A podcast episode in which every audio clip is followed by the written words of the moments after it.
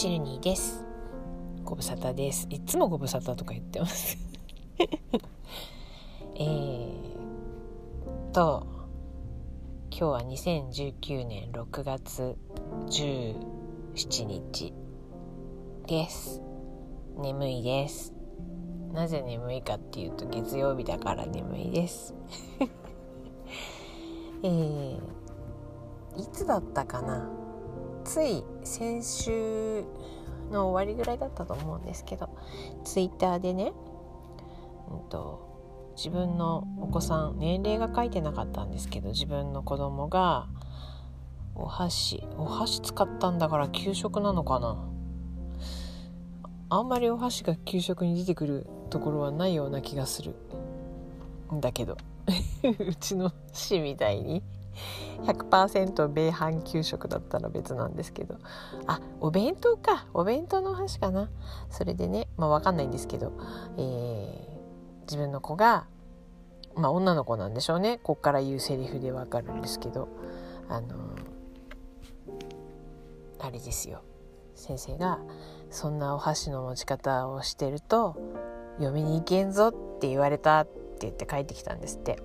でそれを聞いたお母さんがめっちゃ怒ったツイートをしていたんですけどまあ確かにね今今時そういう発言はあまりよろしくない。っていうかデリケートですよね。嫁に行こうが行く前がそれは本人の自由ですからね。まあそうなんだけど要はそのお箸の持ち方についてちょっとこうたしなめた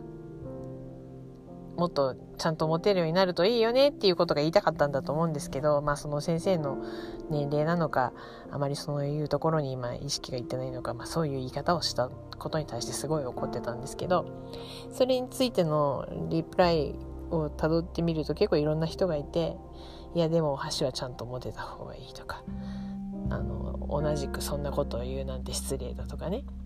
まあ、まあちなみにそのお母さんはあまりこだわってないと。子供がちゃんとお箸持てなくても別にそんなことは咎めないよという主義なんだそうです。それに対してまあいろんな人がいや箸はちゃんと持てないと後で恥かくよとかいろんなこと言って 嫁に行く行かないは確かにその先生のコメントが良くないけれどもっていうようなたくさんいろんな人からリプライがついていてうーんってなんか途中でそのもともとツイートした人がブチ切れてたりしたんですけどねあの私は気にしないって言ってんでしょみたいな感じでまあいろんな人がいるなと。で例えばそのお箸の持ち方ぐらいで結婚をやめちゃうような男の人とはこっちが願い先だみたいなことまで言ってる人がいたんですけど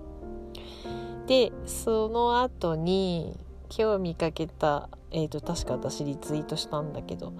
あのツイートであのテレビで最近こうほらお店行ってレポートしたり食べ歩きしながらトークするみたいな番組が多いじゃないですか。それのことだと思うんですけど、あの、大悟さんいるでしょ？この大悟さんはあの、あっちの大悟さんですよ。あの、北川景子さんと結婚した、あの、首相の、元首相、首相言えてないの、お孫さんのね、あの大悟さんが、なんかテレビで試食をする時に、衣装であるあの、なんだっけ？ウィッシュでやるときに手袋してるでしょ？指なしだったかもしれないけど。あれをちゃんと外して脇にこうお箸の先しか汚さずすごく綺麗にご飯を食べれるんだと。私あんまりそういう番組見ないんでよく気にしてなかったんですけど。それを見るとあやっぱり育ちがいいっていうことがこういうところに出てしまうんだな恐ろしいなと思ったっていうツイートを見てそうだよなーって思ったんですね。お箸の持ち方なんかどうでもいいじゃないって思うかもしれないけど私はどっちかっていうと気になるかなただあんまりそれを食卓で延々とねあの叱責されるのも確かにご飯が美味しくなくなっちゃうので難しいところなんですけどねで私といえば私はといえばえっと、うちの母はちゃんとモテない人だったんですね。で、えっと、自分はちゃんとモテてないことに対して結構コンプレックスが あったみたいで。で、母は、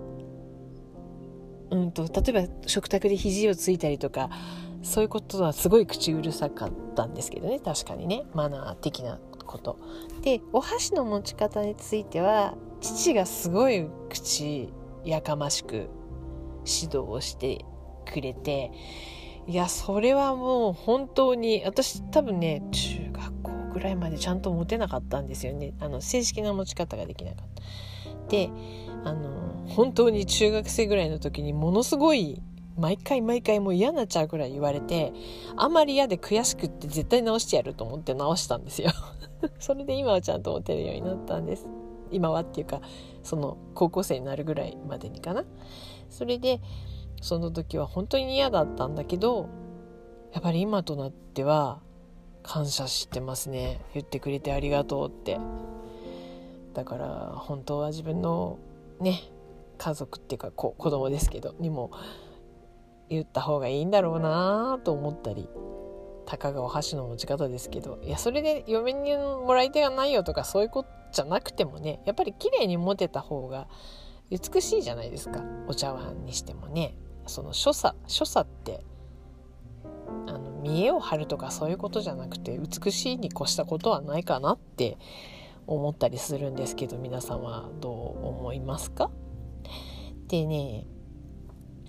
そうねあのあまりいい言葉じゃないけどお里が知れるとかねそういう言い方もあって